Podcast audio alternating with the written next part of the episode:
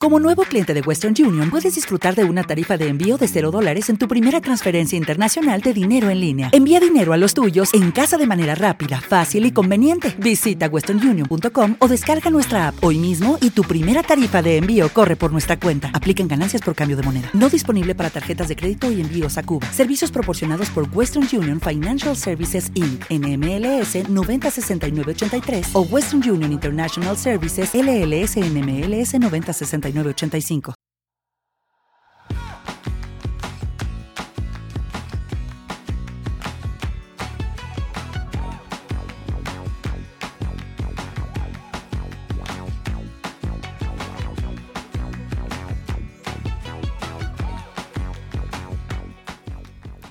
Hola, esto es Plug and Drive, un podcast de Milcar FM, en su capítulo 24 del 5 de diciembre de 2018. Yo soy Paco Culebras y aquí hablaremos sobre vehículos eléctricos de forma sencilla y clara, sobre su uso, funcionamiento, características, posibilidades, ventajas y retos a superar. También tendrás opinión, análisis, noticias, debates y entrevistas, para mantenerte informado de todo lo que acontece en el mundo de la movilidad eléctrica y la automoción del futuro.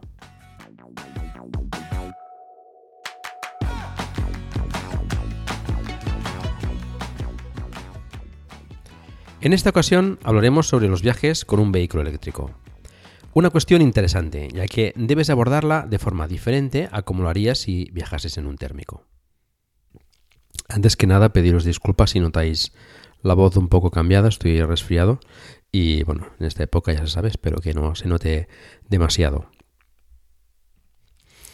Bueno, cuando salimos con el coche a hacer un viaje más largo de lo habitual, la mayoría de nosotros probablemente no nos preocupamos en absoluto de planificar nada. Simplemente cogemos el coche, introducimos el destino en el navegador y empezamos a hacer kilómetros. Es posible incluso que ni sepamos qué cantidad de combustible tenemos en el depósito. ¿Por qué? Pues porque somos conscientes que en caso de necesitarlo, pues casi seguro encontraremos una gasolinera en unos pocos kilómetros. También hay quien le gusta planificar, mirar la ruta por dónde pasar, si es más conveniente pasar por un sitio o por otro, dónde parar a desayunar o comer, eh, mirar los mejores sitios para comer en la ruta, en fin, eh, hospedarse si necesitas hacer noche, etc. La verdad es que desconozco si es más habitual un caso u otro.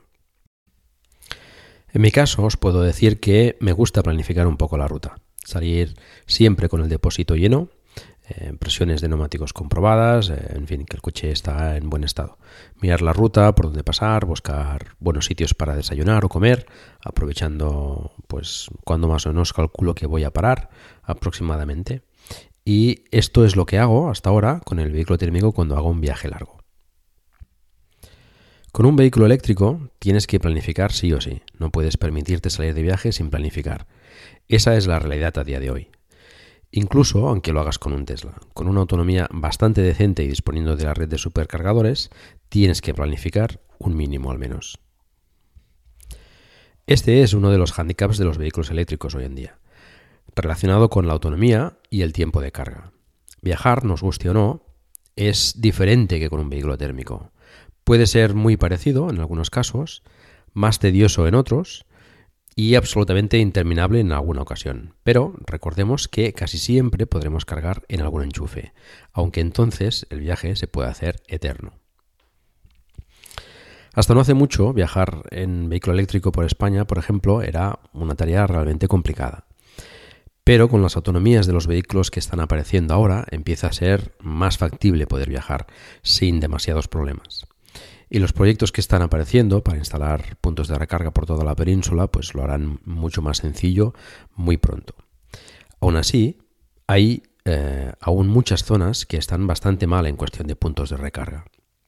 Y tiene que mejorar bastante para poder eh, viajar con cierta comodidad. Hay que tener en cuenta además que un vehículo eléctrico, al contrario que un térmico, consume más en carretera abierta que en ciudad y eso nos penaliza a la hora de viajar.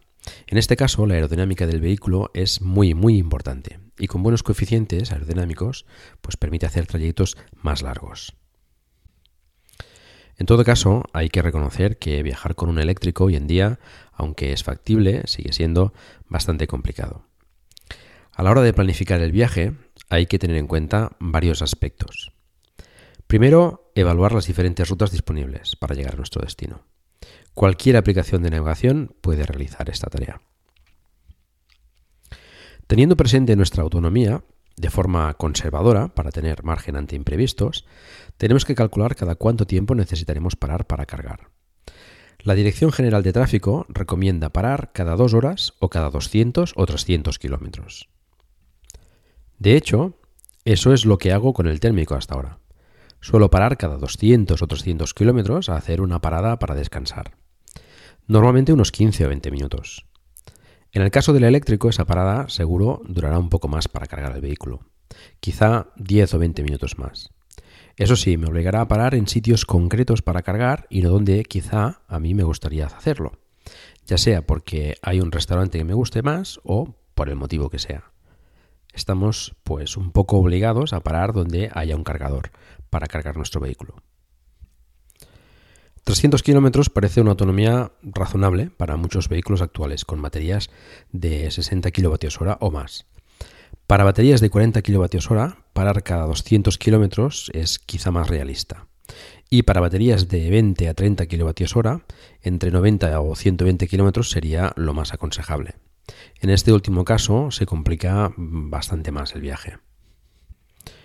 Dependiendo de la autonomía de nuestro vehículo, pues buscaremos un, un punto de recarga cada 100, 200 o 300 kilómetros más o menos. Esto mm, puede condicionar la ruta, por supuesto, ya que si por otra ruta encontramos más puntos de recarga, pues quizás sea más conveniente ir por allí por si acaso. Además, eh, podemos encontrarnos que algunas veces tenemos que desviarnos de la ruta pues, o de la carretera marcada eh, algunos kilómetros para llegar al punto de recarga. De hecho, con los puntos actuales es bastante probable que nos tengamos que desviar algo. Siempre es aconsejable además tener un plan B, por si el PDR que hemos escogido no funcionase, estuviese ocupado, etc. Es conveniente tener más de un punto de recarga en el radar, siempre y cuando existan, por supuesto. Respecto a cada punto de recarga hay que tener en cuenta, como siempre, el tipo de conector que nos ofrece, así como su potencia, un punto de recarga con un conector de carga rápida adecuado para nuestro vehículo y con una potencia elevada, pues nos permitirá eh, no tener eh, una espera demasiado larga a la hora de cargar.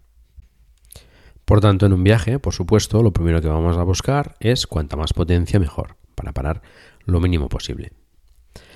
Pero si no encontramos de carga rápida, pues habrá que aprovechar lo que haya, si es que lo hay, claro. Para buscar puntos de recarga en la ruta, podemos utilizar diversas aplicaciones. Electromaps es la más conocida, teniendo una base de datos bastante extensa y bastante fiable en España. Podéis consultarla tanto en la web, electromaps.com, como en sus respectivas aplicaciones para el móvil. Os dejaré el enlace de las aplicaciones que vaya nombrando en las notas del capítulo. En Electromaps encontraréis en la sección de mapa todos los puntos de recarga allí introducidos. De cada punto de recarga Mm, podréis ver información sobre eh, dónde está situado, si es gratuito o qué coste tiene, qué tipos de conector hay disponibles, a qué potencia. Tener claro que mucha de esta información está aportada por los usuarios, de forma que podría no ser fiable al 100%.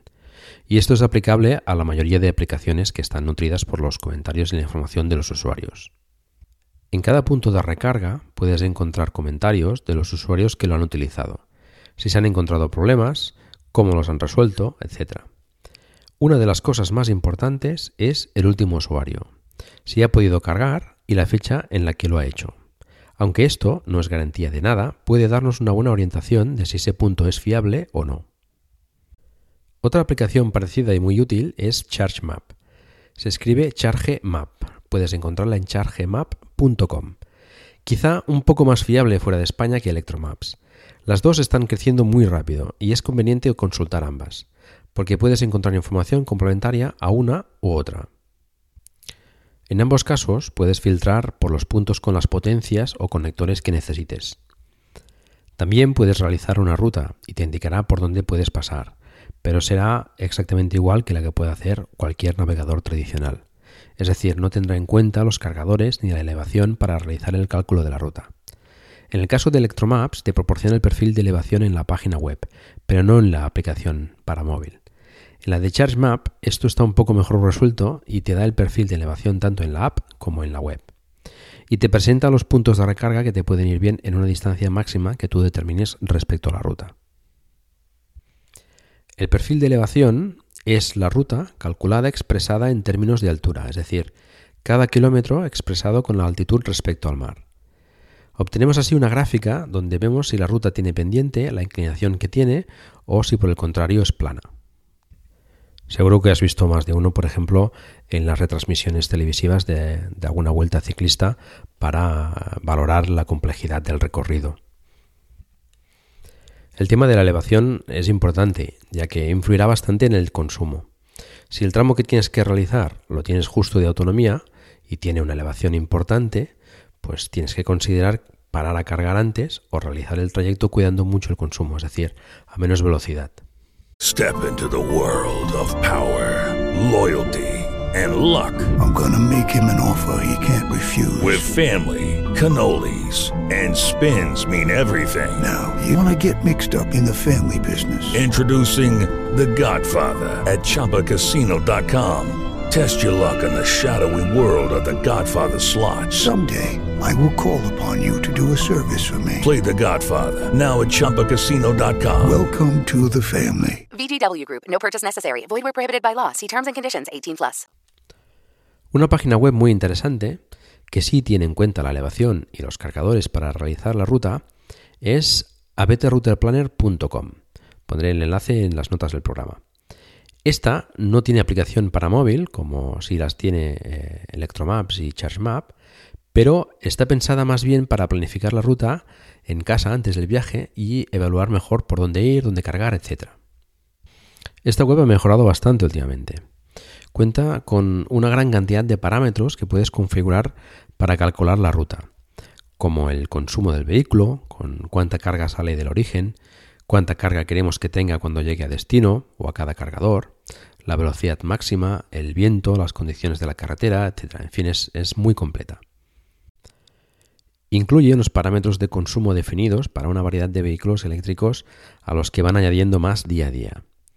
Inicialmente se creó con los Tesla en mente y solo tenía estos vehículos parametrizados, incluyendo el Tesla Model 3 en sus diferentes variantes y eh, los superchargers para cargar pero eh, añadieron enseguida cargadores CHAdeMO y recientemente también han añadido eh, CCS, teniéndolos en cuenta a la hora de calcular la ruta, lo cual es bastante interesante.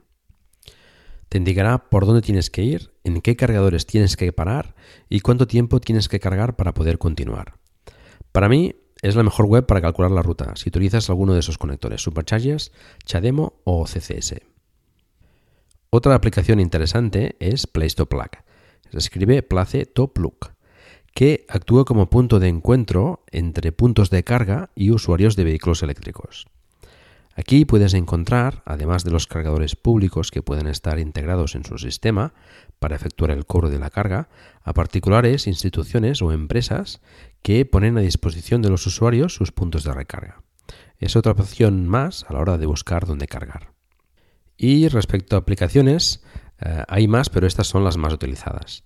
Tened en cuenta sobre todo que en cada país o lugar puede haber una aplicación local de la comercializadora o empresa de recarga correspondiente para encontrar sus puntos y realizar el pago. Cuando viajéis a otros países, es recomendable buscar la aplicación más utilizada en ese país, que eh, suele ser, como digo, una compañía eléctrica local. El tema del pago del punto de recarga, por cierto, es un tema a tener eh, bastante presente. En ocasiones será gratuito, pero en otras es posible que nos cobren por cargar, que en un futuro será lo más probable en prácticamente todos los sitios. En algunos te cobrarán por cantidad, es decir, kilovatios hora cargados. En otros por tiempo, sea cual sea la potencia y los kilovatios hora cargados. Y en otros te cobrarán un tanto fijo por carga, independientemente de la cantidad o el tiempo utilizados. Hay plataformas que simplifican el método de pago. Tanto Electromaps como ChargeMaps, por ejemplo, proporcionan también un método para simplificar el pago de los puntos de recarga adheridos a su plataforma. En el caso de Electromaps es un llavero con RFID y en el caso de ChargeMap es una tarjeta con RFID. RFID es ese sistema utilizado en las tarjetas contactless. Estos los puedes precargar con una cantidad, generalmente con tarjeta de crédito, para poder pagar más cómodamente en los puntos de recarga. Esto es un tema a tener muy en cuenta, sobre todo al viajar por Europa, para simplificar y hacer más cómodo el pago de las cargas. Aparte, que puede que sea el único modo de poder cargar. Si no tenemos o no conocemos el método de pago, puede ser muy frustrante. Bueno, otras cuestiones a tener en cuenta a la hora de viajar en un eléctrico es eh, a la hora de partir, por ejemplo, es recomendable haber climatizado el vehículo antes a la temperatura deseada mientras ha estado enchufado cargando la batería, ya sea en invierno o en verano. Esto nos permitirá salir con el habitáculo ya climatizado y le costará menos mantenerlo gastando parte de la batería, que aunque no sea un gran consumo, pues todo cuenta. Cuando paramos a cargar, sobre todo si el tiempo de recarga es relativamente largo, pues evidentemente eh, aprovechamos esa parada para desayunar, comer, cenar o lo que corresponda. De ser posible, es aconsejable realizar la carga más lenta donde podamos parar a comer o donde tengamos que hacer una parada más larga. Por lo tanto, es recomendable buscar restaurantes, hoteles, etcétera, con disponibilidad de carga en el establecimiento. Por supuesto, en destino, donde vayamos a pernoctar, ya sea por una o por varias noches, es conveniente usar alojamientos donde se pueda cargar. Quizá con un simple enchufe es suficiente para cargar por la noche. Cada vez hay más alojamientos que tienen esto en cuenta y lo anuncian en sus respectivas webs. Incluso en Booking, por ejemplo, puedes filtrar, igual que puedes hacerlo con alojamientos que tengan Wi-Fi, por ejemplo, pues que tengan disponibilidad de carga para vehículo eléctrico. Aún así, eh, tampoco os fíes demasiado y preguntad siempre en el alojamiento, ya que algunos anuncian que se puede cargar, pero a veces el punto de recarga no es en el mismo establecimiento, sino que te dirigen a un punto de recarga público, pues en las cercanías con lo que no siempre es posible cargar de noche mientras el vehículo está aparcado, que es lo más cómodo y lo más idóneo. Otra recomendación muy importante para viajar en vehículo eléctrico es disponer de los adaptadores necesarios para cargar en cualquier punto de recarga que podamos necesitar allá donde vayamos. Aparte del cable correspondiente a nuestro vehículo, es decir, el tipo 1 o el tipo 2, es interesante, no es eh, imprescindible, pero sí que es muy interesante llevar un wallbox portátil que nos permita conectarnos a cualquier conector que podamos encontrar. Estos suelen ser, aparte del ya consabido Shuko, sobre todo los ETAC, a 16 o 32 amperios, en monofásico o en trifásica. En otros países puede haber incluso otros enchufes de los que podamos necesitar también algún adaptador. Conviene tenerlo muy en cuenta. A continuación, escucharemos a Raúl Comino, que ya conocéis, al que pedí nos enviase un audio explicando su experiencia en un viaje que realizó con su Hyundai Ioniq desde Girona hasta Loja, Granada. Atentos además a Raúl que os explicará algunos trucos para mejorar el consumo durante el viaje.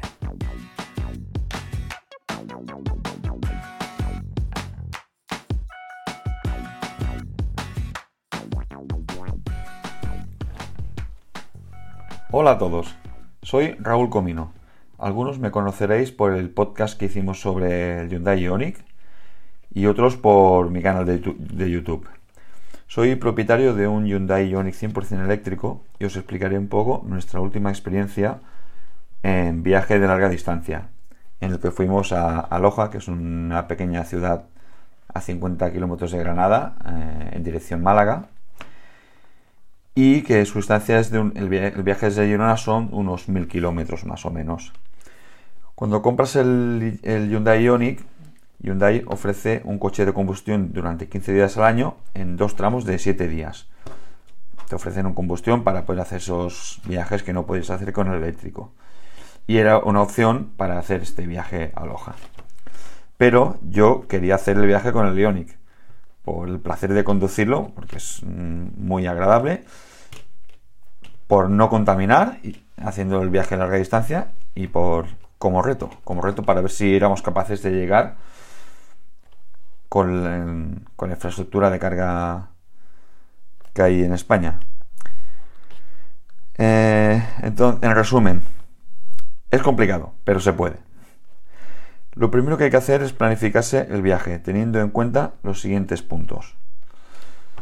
Eh, los puntos de carga en ruta, el desnivel de cada tramo, esto es bastante importante porque en coche eléctrico donde más consume es en las subidas, la velocidad de los puntos de carga, o, la velocidad, o más que la velocidad, la potencia de los puntos de carga que te va a determinar el tiempo que vas a estar cargando y el estado de los puntos de carga. Es importante intentar saber en qué estado real se encuentran los puntos para saber si está, si está activo, si está inactivo, si está parado, si está ocupado. Mm, detalles importantes que nos pueden condicionar el viaje. Para hacer este estudio he usado básicamente tres herramientas.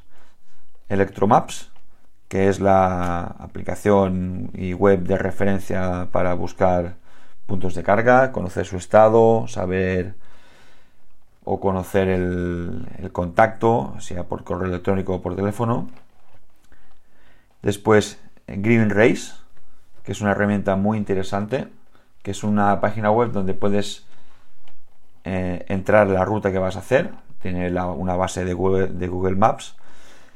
Tú entras el tipo de vehículo o el modelo de vehículo que tienes pones un poco las condiciones de tu, de tu coche y te calcula la autonomía que vas a tener con ese modelo de coche. Y muy importante teniendo en cuenta los desniveles, que eso es lo que te va a dar una idea aproximada de cómo vas a poder cubrir los tramos. Una cosa a tener en cuenta bastante, bastante interesante es que Green Race es bastante conservador. Casi siempre haces más distancia de la que él te está proponiendo. Y la tercera herramienta, complementada con Green Race, es Google Maps, para saber de manera más rápida distancias y, y, otros, y otros datos. Una vez planificada la ruta, solo With lucky landslots, you can get lucky just about anywhere. Dearly beloved, we are gathered here today to. Has anyone seen the bride and groom? Sorry, sorry, we're here. We were getting lucky in the limo and we lost track of time. No, Lucky Land Casino, with cash prizes that add up quicker than a guest registry. In that case, I pronounce you lucky.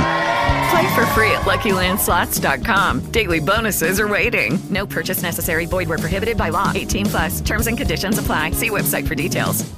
Hello, it is Ryan, and I was on a flight the other day playing one of my favorite social spin slot games on ChumbaCasino.com. I looked over the person sitting next to me, and you know what they were doing? They were also playing Chumba Casino. Coincidence? I think not. Everybody's loving having fun with it. Chumba Casino is home to hundreds of casino-style games that you can play for free anytime, anywhere even at 30,000 feet. So sign up now at ChumbaCasino.com to claim your free welcome bonus. That's ChumbaCasino.com and live the Chumba life. No purchase necessary. BGW. Void prohibited by law. See terms and conditions. 18 plus. Queda ponerse en marcha.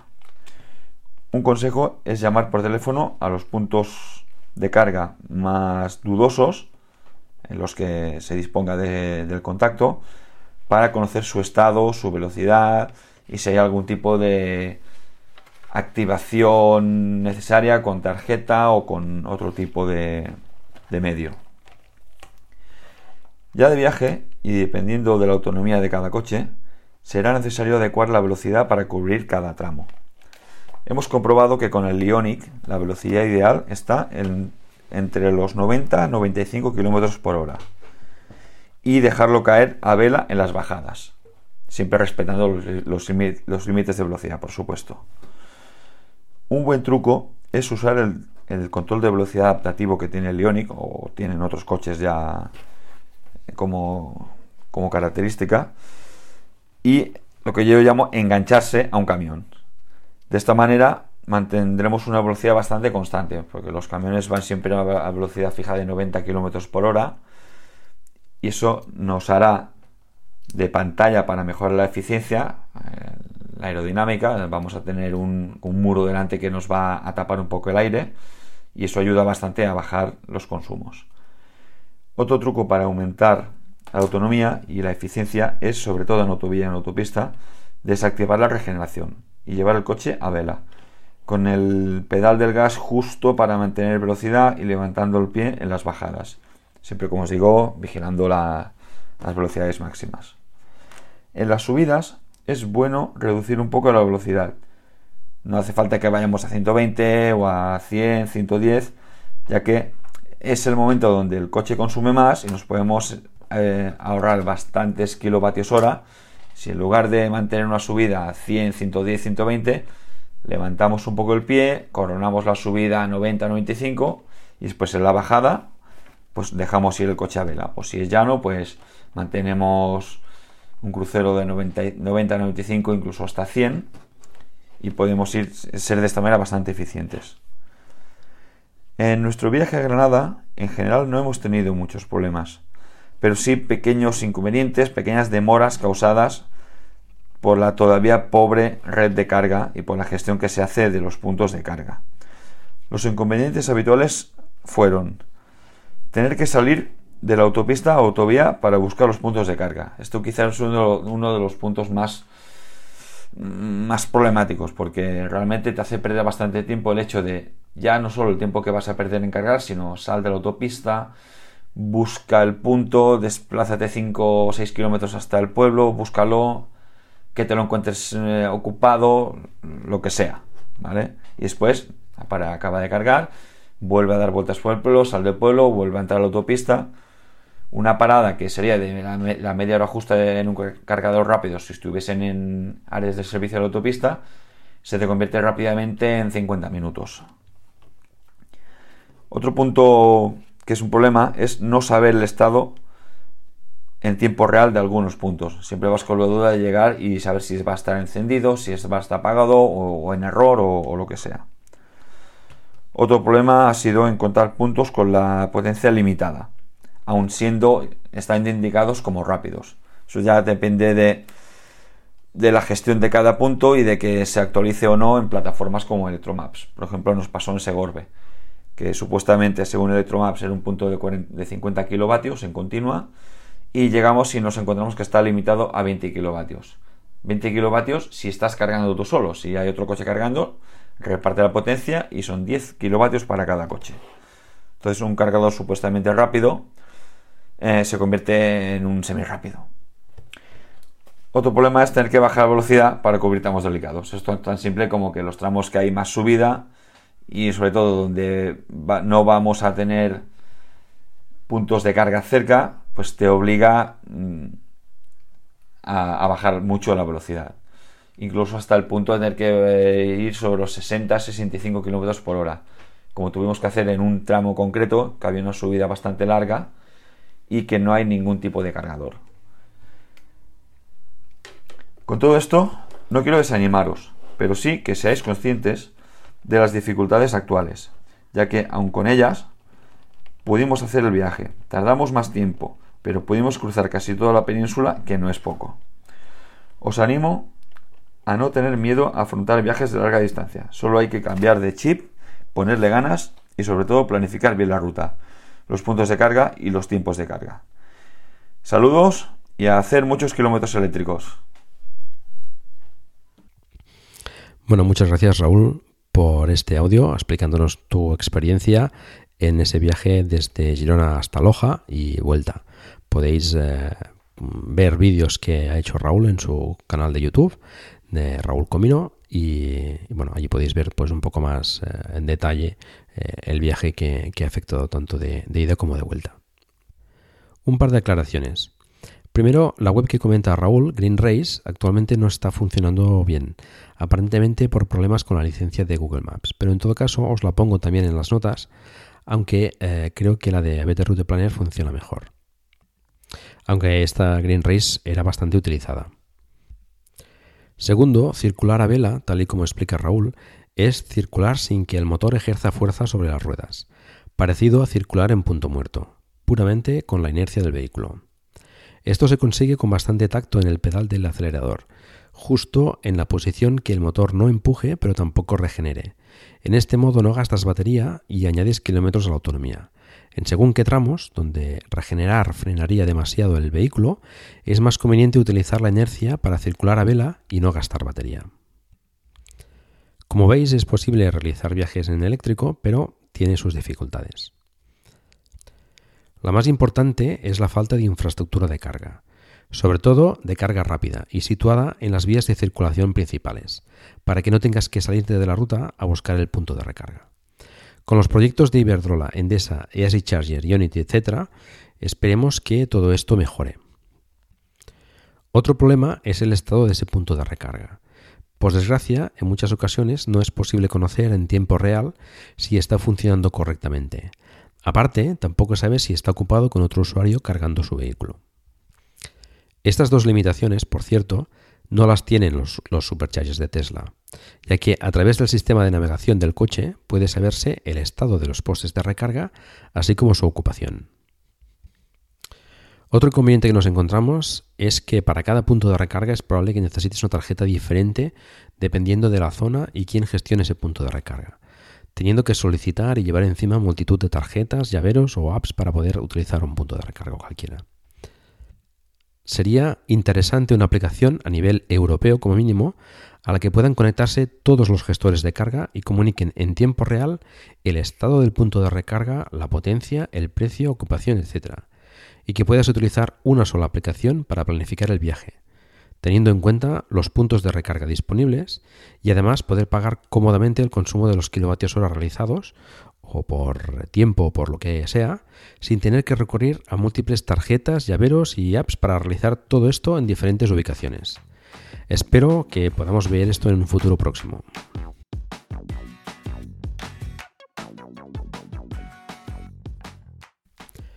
Hoy en día, el único vehículo eléctrico que te permite viajar con comodidad y sin excesivas preocupaciones es Tesla, que como siempre, o al menos hasta ahora, va por delante del resto. La inmensa red de supercargadores situados a 100 o 200 kilómetros unos de otros y con información sobre su disponibilidad, unido al propio navegador del coche que te calcula automáticamente la ruta, lo hacen por ahora bastante aventajado al resto. Bueno, respecto a viajar con un eléctrico, creo que hemos dado un vistazo bastante completo. En futuros capítulos profundizaremos probablemente en algunos de los aspectos comentados en este capítulo. Como comentario un poco más personal, ya sabéis que tengo reserva de un Model 3 que con suerte me entregarán antes del verano del año próximo, que es para cuando tengo ya planificado un viaje con la familia a Italia que eh, espero poder realizar con el Model 3. En principio, con la red de supercargadores es relativamente fácil y en Italia hay además varias estaciones de carga de compañías locales. La que más he visto es eh, en el X, que tiene además su propia aplicación.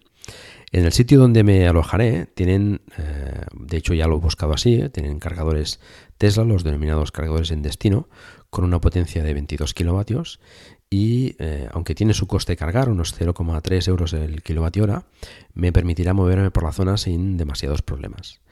Por supuesto, eh, pues espero poder explicaros el viaje una vez lo haga y comentaros cómo ha ido y los posibles problemas o inconvenientes que puedan surgir. Vamos a por la sección de noticias.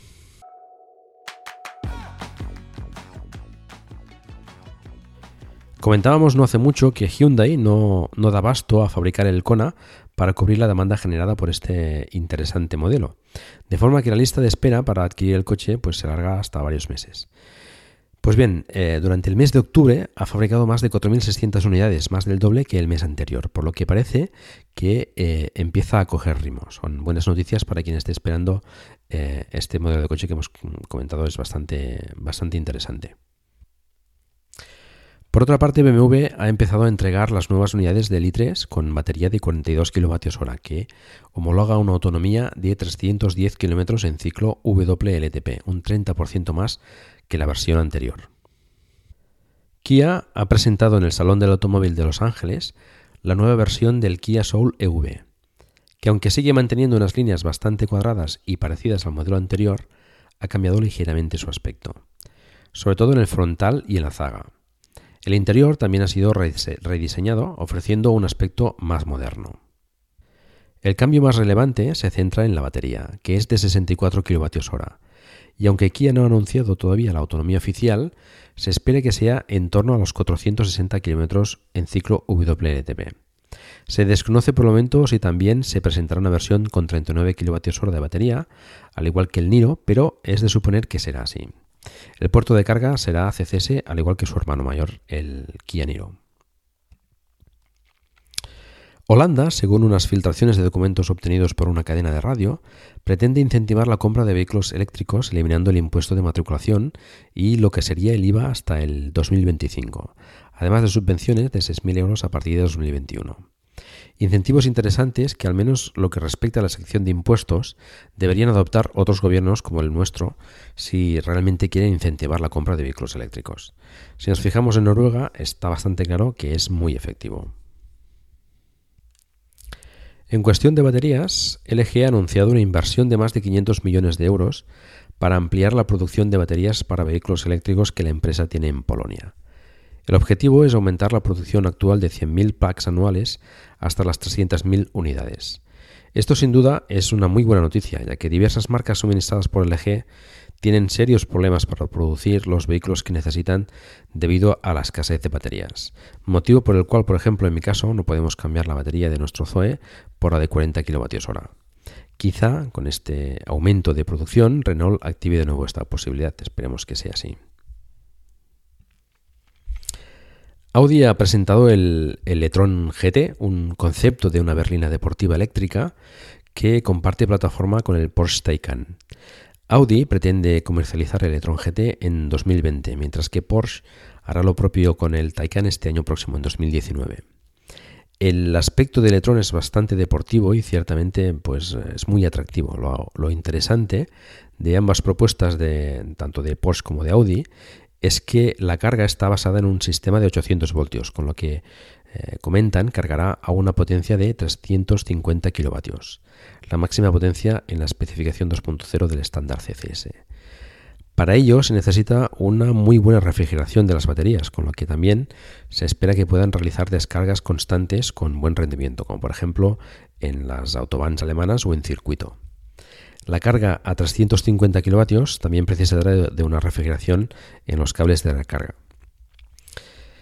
La carga en casa también es interesante en estos modelos ya que equipan carga por inducción, es decir, sin contacto, hasta 11 kilovatios.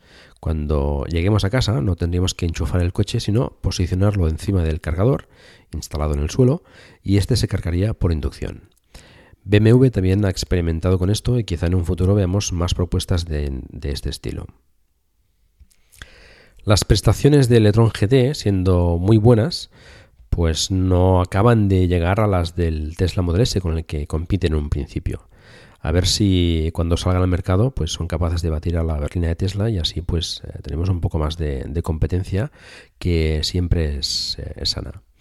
Mm, tampoco acaba de convencer la autonomía que anuncian de 400 km en ciclo WTP para una batería de 95 kWh. Espero que para cuando presenten el modelo definitivo eh, esa cifra pueda mejorar considerablemente. En términos un poco más locales, la empresa TMB, Transportes Metropolitanos de Barcelona, ha presentado esta semana pasada en Barcelona cuatro nuevos autobuses 100% eléctricos de 18 metros que se añaden a los dos anteriores de 12 metros que ya circulaban por Barcelona.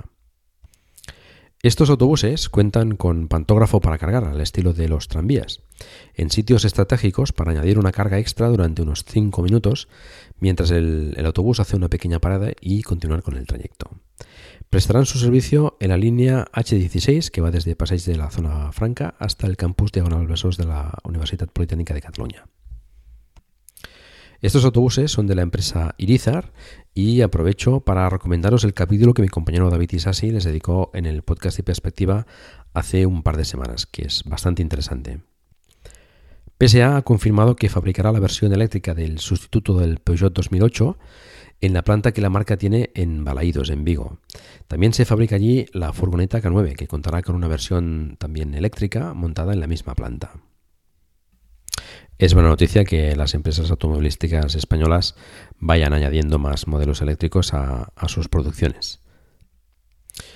Y una noticia curiosa, el Kia Eniro ha visto disminuida su autonomía en el ciclo WTP por un error en el cálculo de las pruebas de homologación por parte de la empresa encargada de tomar las medidas. Ha pasado en la versión de 64 kWh de 485 km a 455 km y en la versión de 39 kWh de 311 km a 289. Y ya para terminar, eh, recordaros que tenéis disponible el Tesla Model 3 en las uh, Tesla Stores de Madrid y Barcelona, tal y como os comenté en el anterior capítulo. A estas alturas se suponía que en Barcelona no estaría, pero uh, han traído hace poco un performance de color rojo con el interior blanco. Este por lo visto será sustituido próximamente por una unidad diferente. Parece que la intención de la marca es disponer de un Model 3 en las tiendas a partir de ahora de una forma o de otra. Tuve la oportunidad de acercarme a verlo con la familia, eh, no este modelo Performance, sino el modelo uh, anterior, el que está ahora en Madrid, el de color rojo, el modelo Long Range, eh, que como ya sabéis, eh, ya lo había visto y, y, lo probé cuando Yuyu trajo su Model 3 a Europa, pero las condiciones de iluminación en aquella ocasión no eran precisamente las más idóneas. En la tienda, pues es otra historia. Me confirmó las sensaciones que ya tuve con el de Yuyu, pero mm, este me pareció un poco mejor acabado. Los materiales en general, mm, muy bien, excepto por el plástico, mm, plástico duro en algunos sitios, como el volante, que estéticamente no me acaba de convencer. Creo que podrían haber hecho un mejor acabado, aunque el tacto y el tamaño del volante me parecen bastante acertados. Una vez visto el interior, con un poco más de calma, al menos la que te permite un concesionario con un montón de gente intentando ver el coche, sorprende la sobriedad y simplicidad del interior, con mínimos botones y la pantalla destacando en el centro. En general me gusta bastante, siendo algo totalmente diferente a lo que estamos acostumbrados. Tengo mis dudas respecto a las plazas traseras que habiendo espacio más que suficiente puede ser incómodo eh, el espacio que queda para los pies debajo del asiento. Mm, aunque por la distancia que queda desde el asiento trasero al asiento delantero puede ser relativamente cómodo, pero sí un problema para los que gustan estirar las piernas. La plaza central de los asientos traseros también me presenta algunas dudas sobre su comodidad para viajes largos. En esta ocasión pude ver el Matelo completamente, sin equipaje ni nada, tanto el, trasero como el delantero. El delantero es razonablemente grande, aunque no demasiado profundo, sobre todo teniendo en cuenta la inclinación del capó en la parte delantera. Pero aún así es bastante aprovechable, un muy buen complemento para el trasero, que es bastante amplio también y mm, donde el pero reside en la boca de carga, que para ser un sedán no está nada mal y es amplia, pero me temo que echaré de menos el portón comparado con la, con la Durán. En todo caso, no veo demasiado problema para transportar las maletas que hagan falta o incluso objetos más grandes como bicicletas plegadas, etc. En definitiva, el coche es muy bonito, buen tamaño, tanto por fuera como por dentro, y pues nada, impaciente para que aterrice ya en Europa y le podemos echar mano.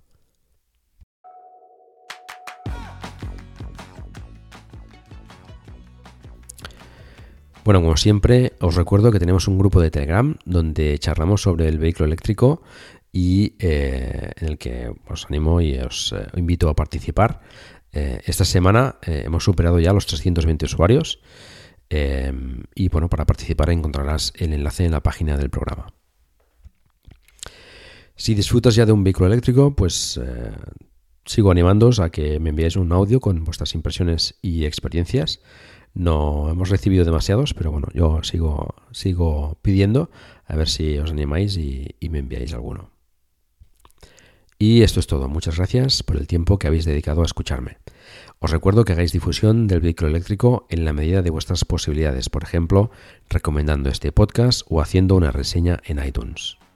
Espero también vuestros comentarios en la página del programa en emilcar.fm barra plug and drive, se escribe plug and drive, donde también podréis encontrar los medios de contacto conmigo y conocer los otros podcasts de la red. Un saludo y hasta pronto.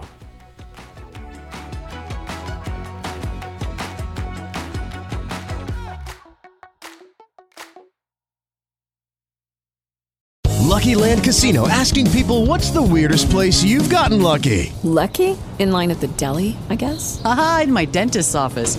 More than once, actually. Do I have to say? Yes, you do. In the car before my kids' PTA meeting. Really? Yes. Excuse me, what's the weirdest place you've gotten lucky? I never win and tell. Well, there you have it. You can get lucky anywhere playing at LuckyLandSlots.com. Play for free right now. Are you feeling lucky? No purchase necessary. Void where prohibited by law. 18 plus. Terms and conditions apply. See website for details.